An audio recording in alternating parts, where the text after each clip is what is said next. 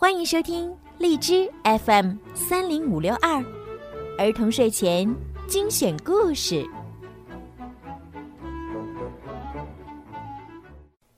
亲爱的小朋友们，你们好，欢迎收听并关注公众号“儿童睡前精选故事”，我是小鱼姐姐。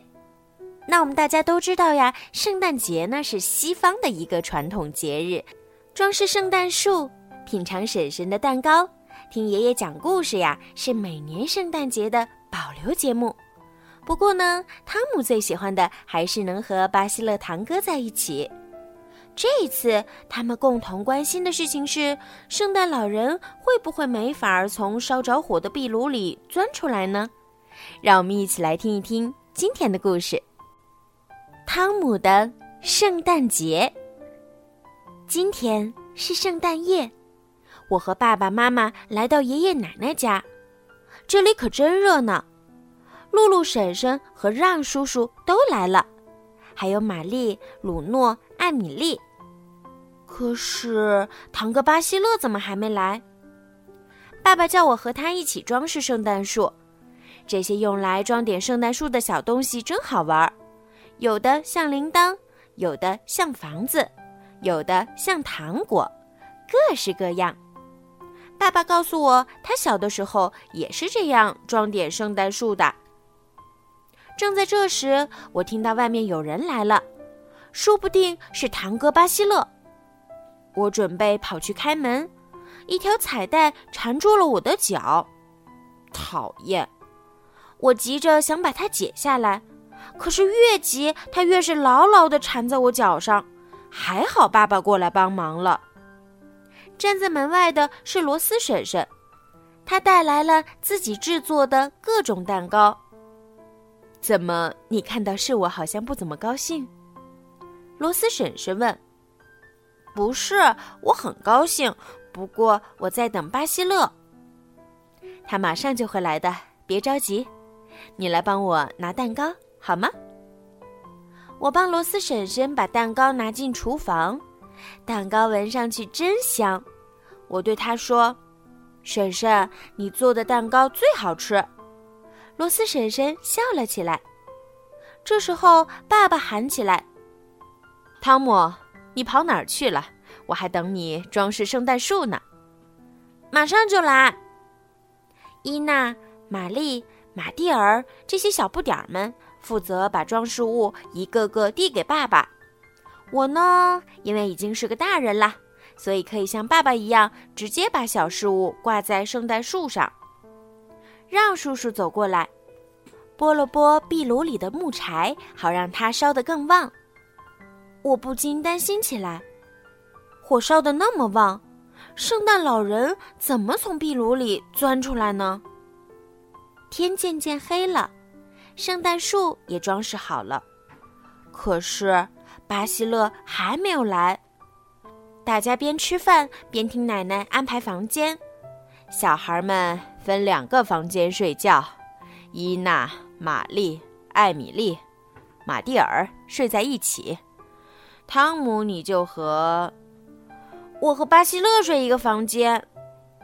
就在我说巴西勒的时候，外面又有人来了，这回真的是巴西勒。还有文森叔叔和维罗尼婶婶，雨果堂哥和艾丽莎堂妹。巴西勒和我握了握手，真奇怪，他不像以前那么爱说爱笑了。也许是因为他已经上学了吧。我突然有点失望，我怕巴西勒再也不会像以前一样和我玩了。我陪巴西勒一起来到卧室，他打开背包。里面放着他的衣服，还有很多饼干和一个超级酷的手电筒。巴西勒还是以前那个巴西勒吗？爷爷叫大家一起去客厅。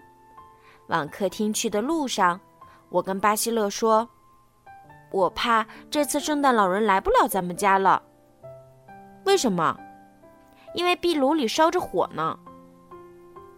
巴西勒严肃地说。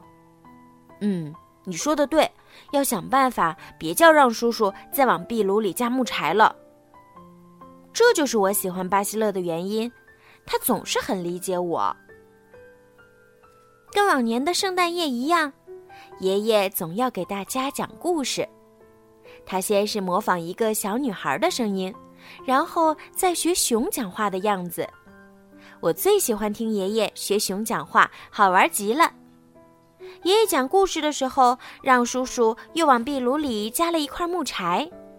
巴西勒没看见，于是我用手臂碰了他一下。被我一碰，他的身体失去了平衡，撞上了坐在旁边的玛丽。你干嘛推我？玛丽又去推巴西勒。别闹了，咱们一起唱首歌吧。所有的人都放声高唱，除了我，因为我一点心情都没有。我实在对壁炉里的火很担心，它烧得那么旺，不把圣诞老人烧伤才怪呢。睡觉的时候到了，我们不停地在床上跳来跳去。奶奶家的床真棒，能让人弹起来。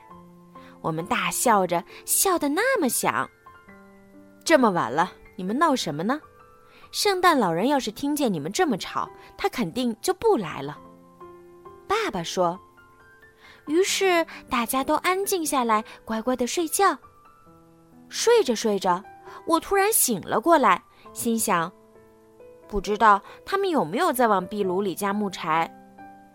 房间里一点声音都没有，我决定自己去客厅里看看。我蹑手蹑脚地走下楼梯，打开客厅的门，发现壁炉里的火已经熄灭了。我立即迅速地跑回房间，生怕会撞上圣诞老人。我蜷缩着。钻进被子里，就在这时，鲁诺翻了个身儿，我吓得连气都不敢喘。他可千万别醒过来！好在他翻个身又睡着了。过了一会儿，我也睡着了。第二天，虽然天还是黑蒙蒙的，但已经是早晨了。年纪最小的醒得最早。不过，我们这些大一些的也都起床了。让叔叔让大家按从低到高的顺序排好队，我们就像一列准备出发的火车。大家一起下楼，客厅里堆满了各种各样的圣诞礼物，我们兴奋地大声喊叫起来。圣诞老人的力气可真大，一个人居然能带来这么多礼物。幸亏我昨晚留意壁炉里的火，不然圣诞老人肯定来不了。看，雪地上还留着圣诞老人的脚印儿呢。奶奶把我们叫到客厅，让我们对着壁炉喊：“谢谢你，圣诞老人。”好啦，小朋友们，今天的故事就讲到这儿了。你们在以前圣诞节的时候都收到过哪些礼物呢？可以啊，请你们的爸爸妈妈帮忙在故事下方留言，让小鱼姐姐知道哦。如果你们喜欢小鱼姐姐的故事，请多多的帮小鱼姐姐转发、评论和点赞，这样呢，就会有更多的小朋友可以听到小鱼姐姐讲故事啦。好啦，宝贝们，明天别忘了再来听小鱼姐姐的故事哦。晚安。